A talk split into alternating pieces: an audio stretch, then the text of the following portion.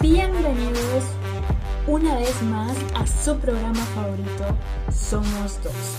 En este momento mi compañero no me pudo acompañar y por lo mismo no les traigo un tema polémico ni nada así como para debatir, pero sí les vengo trayendo una cápsula informativa.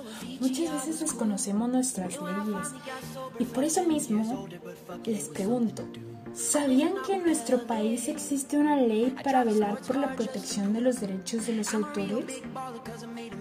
Creo que no, ¿verdad? No se preocupen, que yo ahorita mismo les informo.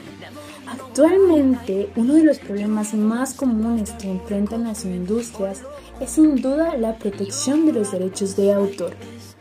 Con el fácil acceso a obras literarias que se tiene en la actualidad y las obras artísticas en la red, los creadores quedan vulnerados en una industria que cada vez sufre más y más plagios. Pero bueno chicos, ustedes se preguntarán, ¿y qué es el derecho de autor? A ver, dime, ¿qué onda? Bueno, se trata del reconocimiento que otorga el Estado a cualquier persona que haya creado una obra, ya sea literaria o artística. La finalidad es que el autor pueda gozar de los derechos tanto económicos como patrimoniales. Existen dos tipos de derechos que cualquier autor puede gozar y el primero es el derecho moral. Y esto es, identifica al autor como el único que puede decidir sobre su exposición al mundo, así como a cualquier tipo de modificación. Y bueno, asimismo, defiende la obra de sufrir alguna alteración sin el consentimiento del artista. Este derecho, además, tiene ciertas características, tiene cuatro. La primera es inalineable. Quiere decir que nadie puede quitar, quitarle su derecho de autor. Nadie. El segundo es imprescriptible. Esto quiere decir que los derechos no prescriben, es decir, no se acaban hasta que el autor muere. Y a pesar de eso, el derecho continúa 100 años después de la muerte. El tercero es irrenunciable. Esto quiere decir que el autor o creador de un material no puede renunciar a la autoría. El último es el inembragable. Ninguna institución puede embargar el derecho que el autor tiene sobre su obra.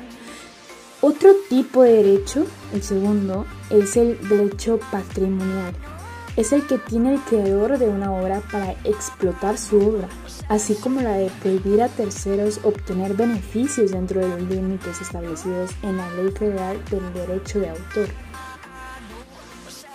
Y bueno chicos, una vez que ya hemos definido qué es el derecho de autor, es necesario que identifiquemos a quién se le puede llamar autor y qué es realmente una obra. Y bueno, la ley indica que el autor es cualquier persona física que crea una obra literaria y artística, mientras que reconoce que una obra es toda creación original susceptible de reproducirse por cualquier medio o forma. Y ustedes se preguntarán, ¿cuáles son las obras que se pueden proteger con el derecho de autor? Bueno, son bastantitas. Y bueno, les voy a decir algunas. Las obras literarias, las musicales, ya sea con o sin letra, las dramáticas, la danza, el dibujo, las escultóricas y de carácter plástico, las caricaturas e historietas, las arquitectónicas, cinematográficas y audiovisuales, programas de radio y televisión, programas de cómputo, fotografías, obras de arte aplicado, incluyendo diseño gráfico y textil, obras de complicación y bueno, las demás que por analogía se pueden incluir en la rama más afina a su naturaleza. Otro de los puntos es la vigencia.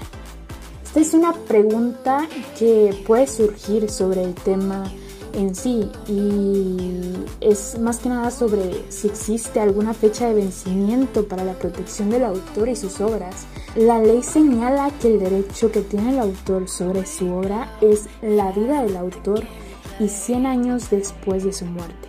con las excepciones y salvedades que establece pues la ley, ¿no? Otro punto es también, bueno, que en México la instancia que se encarga de fomentar la creatividad, la administración del registro público, del derecho de autor, desarrollo cultural y demás, impulsan la cooperación internacional de este tema. Y bueno chicos, esta fue la cápsula informativa de hoy. Espero que les sea útil toda esta información y si no, en un futuro es mejor estar preparados. Ya sea si en la práctica, en el camino se presenta una oportunidad, pues qué mejor, ¿no? Que estar conscientes de la ley federal del derecho de autor. Les mando un abrazo muy fuerte, un beso también y nos vemos. Cuídense mucho chicos. Adiós.